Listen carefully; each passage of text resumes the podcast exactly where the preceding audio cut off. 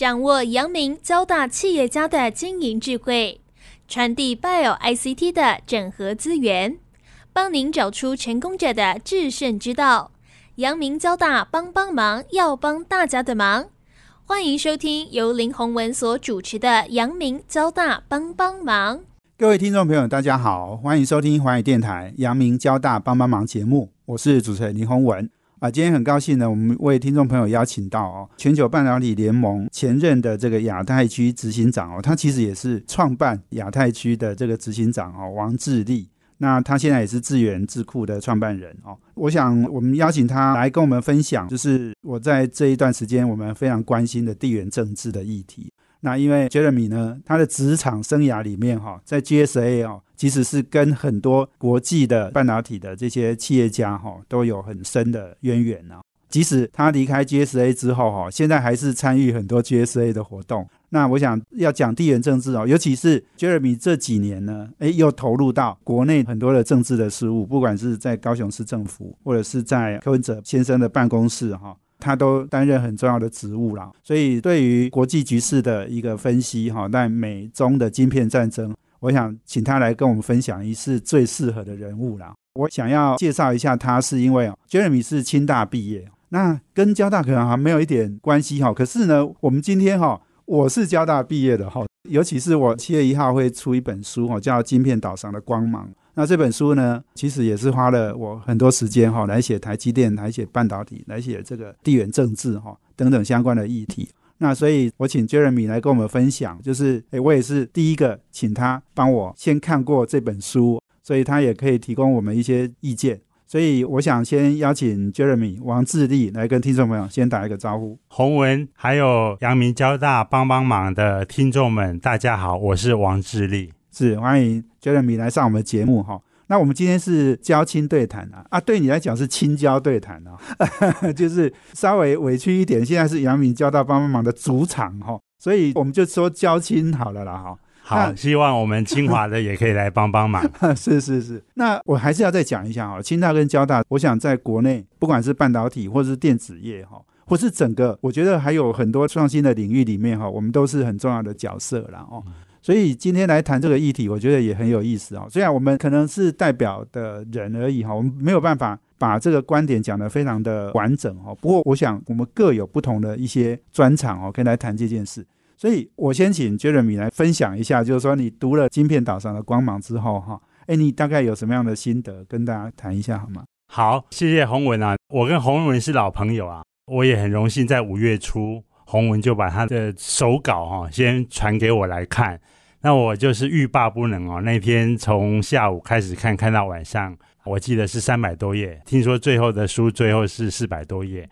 我就看完了哈，那这个好像是回顾过去这三四十年的台湾半导体产业。那因为我自己从一九九六年念完 PhD 回国之后，也是投入这个产业，那也做过研发，也做过销售，也做过投资啊，也做过刚刚洪文介绍 GSA 的这个。我觉得这本书哦，我推荐给听众朋友，原因并不是因为洪文是我的好朋友。是因为他是真的能够非常深入浅出的把国内还有国际上这三十年的发展讲得清清楚楚。那我讲的清清楚楚，还包括很多人的故事。我觉得人就是一个有温度的一个表达，而不是一个冷冰冰的说啊，我只是什么时候谁并购了谁，谁崛起。哪一个公司股票变股王，并不是。其实洪文，因为他是一个很资深的媒体人哦，他也采访了很多很重要的半导体领袖，包括书里面的张忠谋董事长，包括当年蔡立行执行长的接班的这个过程，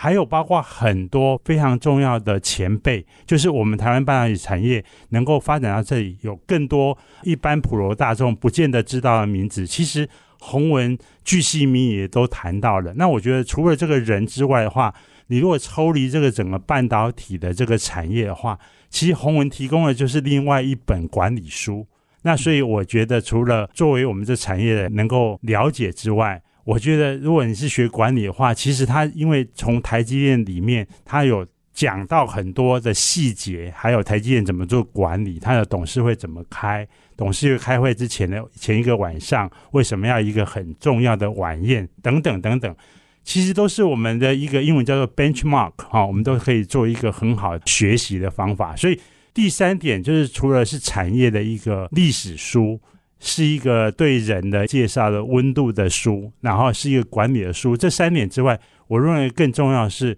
洪文在最后，包括在这几年发展的地缘政治，或者是未来这个半导体何去何从，我想大概讲了未来十年左右嘛，哈。我觉得这些深入浅出，而且我尽量不要剧透的情况下，我是非常鼓励七月一号大家到书店啊把书买回来哈，那个是非常非常棒的一本书。是，谢谢 Jeremy 哈，哎，给我这么好的书的评价，非常感谢哦。那我想哦，诶，广告就做到这里就好了。接下来我就要跟 Jeremy 哦来谈我们今天要谈的这个主题了哦，就是地缘政治。那刚刚 Jeremy 你刚刚讲了你的经历哈，应该是最完整的哈。我记得我认识你最早你是做创投的，而且你创投还不只是投科技哦，你还投生技哈。那另外后来你说 GSA 嘛哈，那这个是一个很重要的产业的一个应该是协会嘛哈。那这个包括全世界非常重要的这些 IC 设计公司哈，然后也当然也很多是我们晶圆代工台湾的主场哈，这些公司哦，那当然你也不止这样哈，我想你对全世界的这些半导体的领袖你接触很多哈，现在我想你又投身在智库哈，应该说你现在已经是国内在政治里面你也是涉入很深的了。那所以能够跟我们来谈一谈，就是说哈，你对这个尤其是地缘政治哈，因为你观察到很多，我们平常都在讲台湾的情况，可是你能不能跟我们讲讲分析一下你在国际上面看到的这些企业界哈，他们怎么样面对这个地缘政治的议题？好的，谢谢洪文这个问题啊，这个问题很大。那我想三言两语可能讲不清楚，我就用几个简单的方式来回答洪文的问题。第一个是半导体产业，我们还是聚焦在半导体产业，它受到地缘政治到底有什么样的影响？那这几年我也访谈了蛮多的决策者啊，国内国外。那我六月初也飞到东京去参加 GSA 的一个叫做 Global Leadership Summit 全球领袖高峰会。那这个是我们两年一次的活动，每次大概有一百个全球的 CEO，从欧洲、日本、韩国、台湾、东南亚，当然还有大陆跟美国，都会飞来参加这个盛会。那我们早期的话是在上海，是在台北来做。那这个盛会其实里面就有很多谈到。那我们得到一个最大的结论是，在我退休之前，二零一六离开 GSA 做全职，然后被改成顾问之前。主要是几乎不谈政治，就是专心在这个全球的产业化的分工。但是这两三年呢，他们大概决策者必须要花到三十 percent 的时间在做地缘政治的分析、学习、董事会的讨论，还有长期投资的决策的因素的影响。是是，也就是说，只有这两三年才这样子。而且你说增加三十 percent 的时间，对，那你知道 CEO 半导体 CEO 都是二十四小时在工作，所以你就可以想象他们。而且我认为这个叫做 X factor，一个额外的因素，因为对于这个陌生的领域，不见得专业的 CEO，尽管他做了三四十年，不见得他们有相关的经验。所以就是除了他们的产品创新、呃市场竞争、成本。其他的顾虑之外，他们等于是多了这个 X factor 这个额外的因素。那我觉得这就会改变整个呃生态链。没错，这个额外的因素其实是非常关键的，因为所有你看哦，现在很多公司都在做很大的巨额的投资哈，那个投资一定都是十年、二十年的哈，所以这每一个决策呢，其实都很关键，而且一定要考量到地缘政治。我们休息完了，等下再回来，请前全球半导体联盟 GSA 亚太区执行长王志立跟我们分享。休息一下，等下回来。欢迎回到环宇电台阳明交大帮帮忙节目，我是主持人林宏文。我们这节目在每周三晚上七点播出。我们在 Podcast 上面呢也有阳明交大帮帮忙的节目哦。那我们今天邀请的贵宾是前全球半导体联盟哈 GSA 亚太区执行长王志立。那智利兄现在也是智源智库的创办人哦。刚刚我们提到了就是地缘政治的冲击嘛，哈，那你刚刚说，哎，这个很多的 CEO 哈，哎，你讲的这个 CEO 应该是美国的、日本的、韩国的、大陆的，或是欧洲的都算哈。当然也包括台湾了。当然，当然，绝对是国际大厂哈。我们在整个半导体产业重视创新，那当然也有一些很重要的新创。但是因为现在这几十年的发展，半导体也是一个成熟的产业，所以我刚刚讲的其实都是做重大决策的这个国际一流的领导人。是是是。哎，那你刚刚讲，就是说他们增加三十 percent 的时间来做这件事哦。那他们比较具体的是做哪些事？嗯。我想这个分几个层次哈，一个是他们对于比较陌生的，比如说俄乌战争哈，这个已经从去年打到现在了，很多人都不知道什么时候会结束哈，那所以你要去研究历史，比如说你看看那个 Russia，他打仗他有几个月就结束的嘛。你如果看见往之来的话，你会发现并没有，他一打都是好几年，不管输赢，他就打好几年啊。所以当去年下半年开始有一些国内一些研讨会在讲说，俄乌战争快要告一段落了哈，那我心里就觉得说，哎，他们到底是用什么样为根据哈？那俄乌战争当然是影响到世界的粮食、能源，还有相关的一些金融，其实也受到一些影响。第二个当然是几年前从《经济学人》就开始讲说，台湾是世界上最危险的地区。好，那这个当然是一个很不好的一个名称，因为这个名称就会让很多的国际决策者就觉得说，不应该在台湾做投资，或者是台湾不应该所有的鸡蛋压在一个篮子里。那所有鸡蛋放在一个篮子里，这个理论其实是违反我们现在在讲的这个代工的这个产业，晶圆代工哦，因为它需要规模经济，那它所有的研发，它所有的供应商，其实，在台湾这个最高度有效率的来讲，以经济的角度来讲，其实是最好的。好，那台湾也一直都做得很好。好，尽管我们现在也面临缺水、缺电等等的缺人才，但是。至少收发收棍，我们都还是做得很好。但是因为这样开始的这种地缘政治的考量，过去在从二零一八吧，二零一八这是三四年，再加上 COVID，哈，这个 COVID 也打断了汽车的产业链。所以我们知道一个晶片，它也许是三块钱、五块钱、十块钱，了不起几百块美金一颗，可是，一台车至少都是上万美金。所以它所影响的这个。整个生产链就不是只是单纯的半导体生产链，它影响到的是全世界很大的一些像汽车产业，所以像包括美国、德国、日本都受到极大的影响，也逼了这些欧盟、美国跟日本的政府决策者必须要思考。怎么样来把这个供应链再拉回他们当地？那台湾当然还有一些像地震啊，像这些风险。但是我觉得最大的风险，因为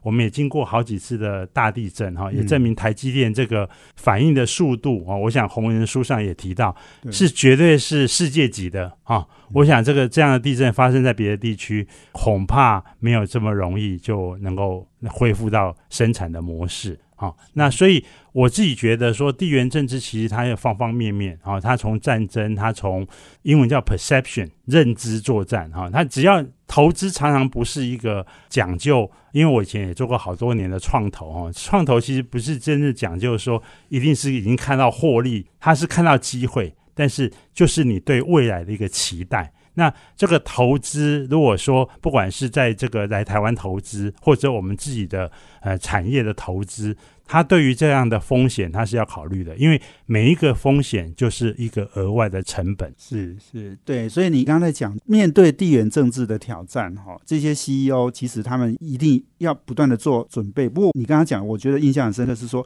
俄乌战争这种包括历史的研究，你也要研究的清楚了哈。不过就是说，现在俄乌战争也还没停哈，但是看起来好像好像有一点要接近尾声了了哈。大家好像似乎已经在准备，就是说，诶，那结束后应该要怎么重建了哈。不过再回来，你刚刚在提到就是说哈，诶，其实很多的这个 CEO 本身，像台湾的很多的 CEO，我相信他们大部分的工作都是在研发啦，或者是制造啦，降低成本啊这件事情的。那在这个很极短的时间，要让他去增加很多的这样的知识，或是很多这样的素养，哈，或怎么样的应对，好像也不容易，对不对？没错，因为从商业上的角度啊，我们纯产业的话，我们都知道专注是一个很重要的事情。所以，比如说台积电，它就专注在晶圆代工或专攻，它就不做别的事情。尽管它到后来有多做一些封装，或者它曾经转投资去做太阳能或者是其他的 LED，但是它基本上百分之九十五以上的精神还是在专注。所以，当你一个产业，我们都是管理学告诉我们说，你如果成功的模式哈，你就会继续使用，因为没有道理会改变嘛。哦，但是。如果当你有一个外在因素，比如说地缘政治的话，我觉得等于是与时俱进的能力，就是变成一个很重要的因素。那与时俱进包括学习，哈，包括去了解这些国际政治的关系，包括一些历史。我就举台湾最熟悉的例子吧。我们自己对自己的历史当然是比较了解，但说实话，全世界其他的人对台湾的历史，从四百年开始算好了，我们也不要讲太远。到底有几个人真正懂？那我们就要花很多时间去告诉人家，这四百年台湾是怎么过来的，对不对？所以将心比心，我们当然对乌克兰、对于俄罗斯一千年前的纠结，我们也当然是讲不清楚。所以我们都了解说，这个都是要去重新学习的。那第二个，我觉得更重要的是，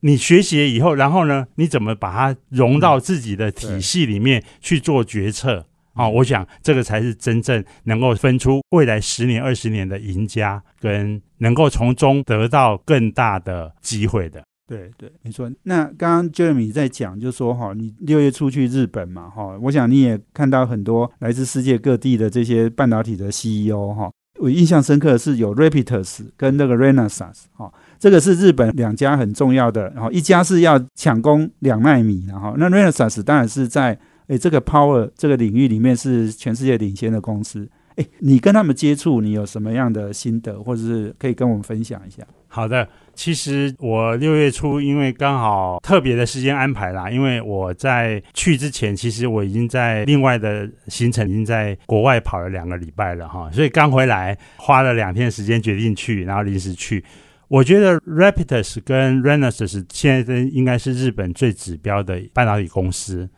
那 Renes 当然是老牌的公司，但是他们也一度面临要破产。他们从开始决定不自己生产，委外代工给台积电，但是他们就渐渐的开始一代不如一代。我就先分析一下 Renesas 啊，他们其实最强的就是在做一些跟车用相关的晶片，还有一些。医疗器材的，所以最后出来救他们的，其实都是日本自己本土的系统厂商。所以我也想说，未来的系统厂商对于半导体产业的影响力只有越来越大。哦，那当然后面还有 INCJ，就是日本的主权基金也进来救。那现在的 Renesas 的 CEO 就是 INCJ，当时在管这个，所以他是一个财务出身，但是非常优秀。那大家如果拭目以待吧，我觉得很难得日本可以在这个时候找到这样一个很优秀的 CEO 带领。哈，那这个部分我再补充一点，我觉得以前很遗憾，是我以前在 GSC 的时候，我觉得 Renesas 每一代 CEO 都很棒。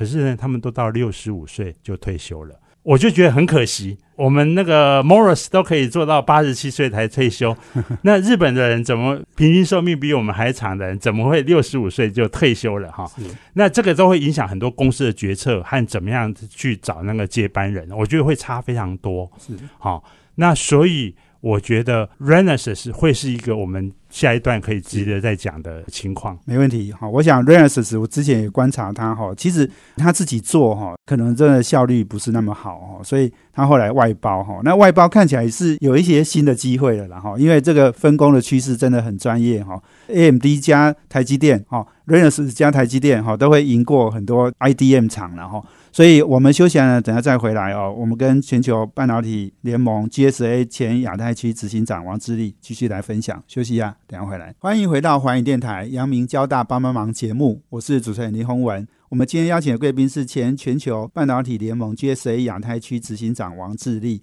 那他也是现在智源智库的创办人哦。那我们刚刚谈到 Jeremy 呢，对日本哈这个 Rapidus 跟 Renesas，你先讲到 Renesas 嘛？对，所以你觉得 Renesas 现在？呃，基本上他自己已经不太做制造了，是不是？所以他也委托台积电来代工。所以你觉得他接下来的情况又有系统厂商来 support 他，这个基本上应该会还有一个很好的成长的一个机会。没错，因为他的客户也是他的股东，又是日本最重要的几个大的产业哈，包括汽车，包括呃那个医疗，那这都是日本非常重要的产业。那另外一个，其实我私底下有去跟 Rapid 的 CEO 请教哈，因为我跟他讲说，我见过你们前两任的 CEO 都很棒，但是都是六十五岁要退休，所以我就请教他说，这个东西可不可以改一改啊？那他真的很正面跟我讲说，他们现在正在 work on it。他的英文也非常好，他正在做这件事情哈。那这个对日本来讲，改变这个制度就是很不得了。而且我顺便跟你讲，他才五十出头啊，所以其实他不用担心这件事情的，因为我一看就知道他比我年轻。但是好处是，他也愿意去看到这个制度上跟系统上的，因为他发现做半导体产业，以台湾做例子嘛。如果六十五岁就要退休的话，那台湾大部分的刘德英跟魏哲家都超过了，全部的人几乎是全部的。而且，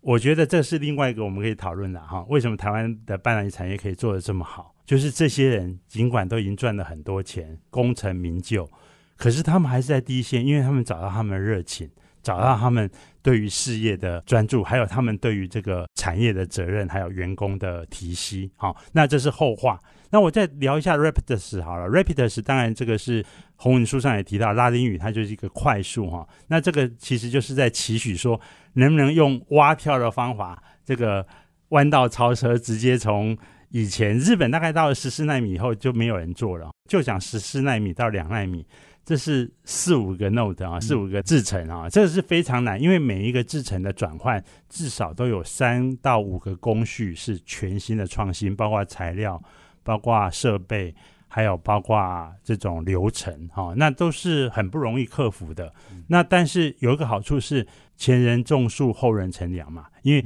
这个毕竟半导体制造还是需要设备，所以这些设备商也在一次一次的制成的推进过程中，也学到了很多美感，哈，很多细微需要去注意的。所以也许 Rapidus 不用花那么多时间，就可以蛙跳式的赶上，哈。那他们也是抓二零三零嘛，他们也不是说抓二零二五哈。那各位听众可以试想啊，二零三零是一个什么样的世界？台积电两纳米，我看是快要可以量产了哈。听说是今年下半年。假设再透过这个良率的改善。也许明年它就是台积电最赚钱的节点了，明年或后年之间呐，哈，意思说二零二四或二零二五，台积电就是变成最赚钱的制程的 Note 了。那还有五六年，所以我觉得它也不算是太夸张的一个。那但是我就还是强调，当你每个制成的节点在演进的时候，都有一些变数，所以他一下要跳四五个，确实是不容易。好处是他们日本的。材料跟设备都还是世界上很领先的，所以它还是有很多的帮助。更何况，我想欧洲的设备商、美国设备商也会全力来帮他们。对，所以我想他们自己想要做最先进的制程，有一些战略上的考量啦。那这个考量就牵涉到国安，包括网络。包括甚至是一些工业或者是一些军事的一些设备等等，是是，对，我想 Jamie 讲的哈，我其实是很认同了哈。那我当然我在书中里面有特别提到，就是说 Rapidus 哈，它的这个弯道超车哈，到底能不能成功？哎，其实我们还是要观察了哈。那当然它是一直在进步哦。那我之前是听到很多台湾的公司跟这个 Rapidus 有接触嘛哦，诶，他们发现 Rapidus。在早期跟很多台湾公司在谈的时候，哈，好像感觉没有准备的很好。然后另外一个就是说，他们可能最初跟大家在接触的时候，他们连那个 IP 的 library 哈，设计的那个 IP 的那个资料库等等，他们其实都还没有很清楚的概念。然后，所以至少有一个朋友哈，就是被他们咨询，甚至要邀请他去当顾问，可是他后来还是拒绝，因为他觉得你这样做可能不会成功哎。哈，不过。没错，就像米，我想他们一定一直在进步的，好，他们也一定一直在了解这个行业哈，到底要怎么样才能做成功哈。所以其实我在书中我也特别提哦，我觉得台积电的日本的投资哈，其实是很可能成功的，因为为什么？因为日本的工作的那种哲学，日本人的工作的态度跟台湾是比较接近的。哦，那美国其实我觉得反而是文化啦哈，这个。差异非常的大哈，所以台积电美国呢，诶，其实现在最近也都听到哈，进度呢都是落后的了哦。那我想还是有一个很重要的，就是说制造哈，在亚洲呢，其实还是做的是比较好的哦，那当然日本跟台湾也不太一样啦，哈，他们也有很多他们很龟毛或者是做事情很严谨的做事的方法，哈，所以我觉得这件事情是很值得讨论的。因为日本如果能够刚刚讲二零三零年的把两纳米做成功，哦。其实我们台积电搞不好已经都推进到一纳米了，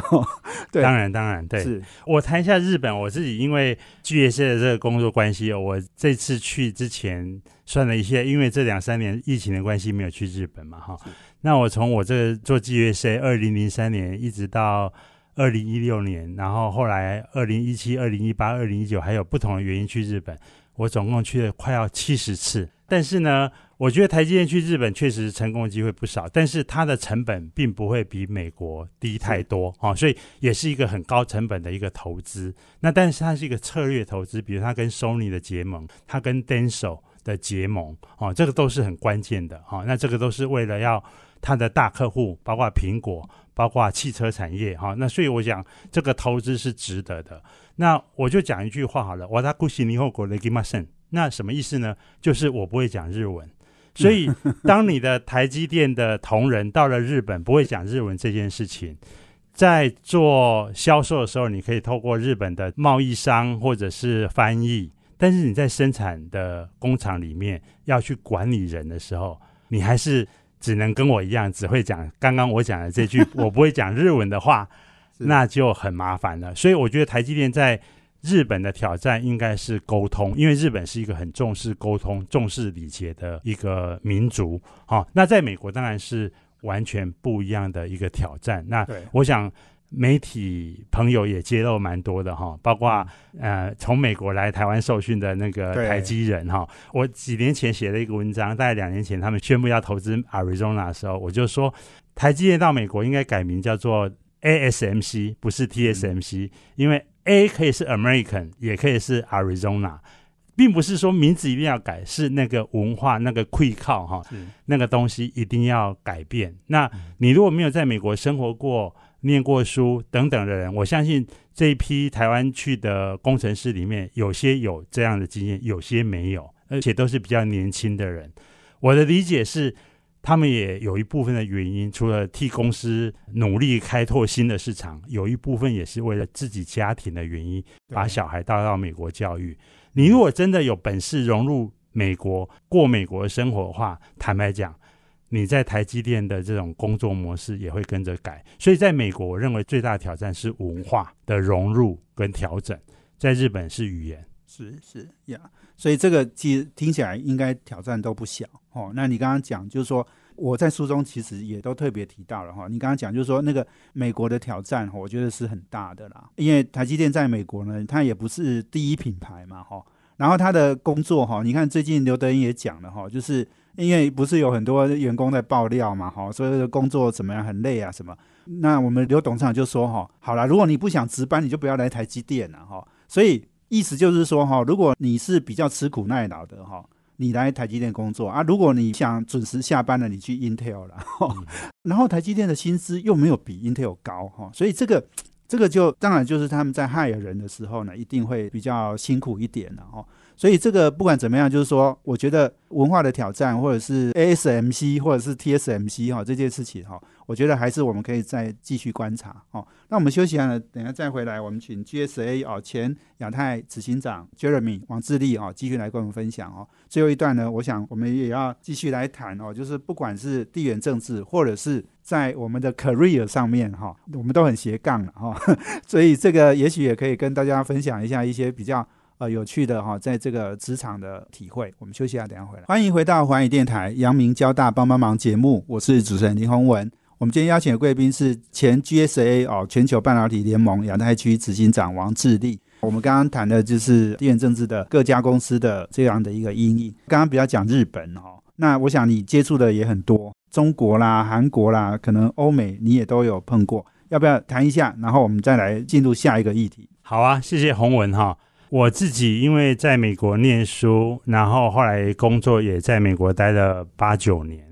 然后在北京也住了快十年，然后我也在韩国住了，现在是满七年哈。是你在那个济州济州岛哈，所以对于这几个地方，当然包括产业、包括文化、包括历史背景啊，我也比较感兴趣。那比如说像在美国的独立宣言，它后面的故事啊，或者是在在这个韩国的一些，包括韩战的时候，包括那个最后怎么切割成南北韩的这个历史都很有意思。那这个其实也都会影响到他们现在民族性，还有这个地缘政治的这些变化。那我我也许说回来一点，因为我们谈了半天，好像比较少谈台湾哈。因为洪文之前问的问题是未来的地缘政治对半导体产业的影响嘛哈。那我们主轴还是在洪文的这本书啊，我们还是要继续来了解这个整个半导体的那个前世今生，还有未来。那我想，台湾如果你未来是用五年做一个比较短的未来，跟二十年其实是完全不一样。我几乎可以认为说，台湾的未来如果是五年内的话，也许我们明年自己可控的，就是在于二零二四年的一月，我们自己的总统大选，因为我们基本上除了选总统之外，可能也是我们整个台湾。对于未来路线的一个公投，那这个绝对会影响到很多的决策，哈，包括能源的政策，包括移工的政策，包括教育的政策，包括两岸的关系、国际的这种合纵连横。我觉得，不管小到一个小公司，大到一个国家。这个领导人还是有最重要的权力跟最重要的影响力，好，那这个就是我也跟大家分享，就是说在各个国家也是，你看像韩国，他们在不同的总统，他们五年一任只能做一次，那所以像现在尹锡悦上来，他就是比较偏美，那之前文在寅，因为他父母的背景，他就比较偏北韩跟中国，那不管怎么样。这种决定还是比较些微的，就是整个大趋势来讲，还是美中哈。所以我常常说，台湾也许除了我们自己可控的，把国家治理好，把环境照顾好，把年轻人未来环境机会多一点之外，其实确实是形势比人强，很多东西可能不是在我们可控范围。所以说，我们要讲二十年后地缘政治对台湾的半导体产业的影响的话，那这个真的就是很大的一个大问号。可能要水晶球 （crystal ball） 来看才会看得清楚。对对，所以刚刚在讲哦，这也许我们 Jeremy 之后再来我们节目哈来分享，因为太多的议题哈是可以再深入谈。不过我们再回来，我们刚刚讲的哈就是这个斜杠哈。那我想 Jeremy 斜杠很多哈，你的斜杠是从你是念物理嘛哈，清大物理，再到念材料博士，然后回来台湾，我认识你是做创投，那你当然也在企业也做过。然后，另外，GSA 这个是产业联盟哈，你是跟很多的企业都有接触。那你刚刚又讲，哎，美国、中国、韩国都住那么多年哈，所以这个又有另一层的这种斜杠了哈。所以你来跟我谈谈这个斜杠哈，你的体会好不好？好啊，谢谢洪文哈，这个是一个个人小小的分享哈，不见得是最好的范例。斜杠，人家有说滚石不生胎哈，那这个可以从正面去解释，当然也可以从。负面去解释“滚石不生胎”到底是什么意思？那我自己刚回来的时候，其实上我是一个研发工程师，在华邦。我因为这样子，短短不到一年，我就有一个专利。那这个专利的过程还很好玩，因为那时候华邦三厂刚烧掉，我还去帮那个附件小组做执行秘书。这个执行秘书就每天要写会议记录三次，分早中晚，没有周末。所以连续工作了两个月都没有休息，那后来还得一个公司的奖哈。我应该是很少数在华邦只做了半年，那一年的考绩就是甲等的哦。因为一般分红啊或者考绩甲等的都是超过两年以上啊，他才能看出他的对公司的影响嘛哈。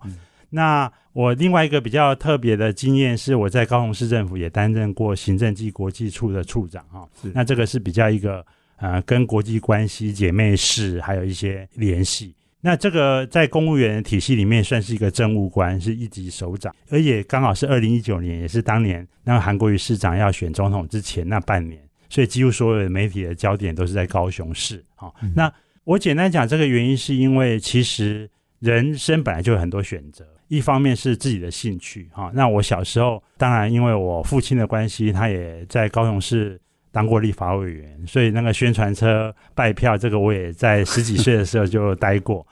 我自己当时保送清华物理系的时候，事实上我也可以选择台大物理系。但是我如果去念台大的话，可能我十八岁就变成最年轻的国会助理，因为当时我爸在立法院哈当立法委员。所以这个就是人生其实是你自己的选择。那我自己选择就是说，年轻的时候就是好好念书，念物理，念材料，到美国有自己的人生的体验。回来在产业做研发、做销售、做美商的半导体公司、设备公司的总经理，所以我对设备这一块也是非常的熟悉。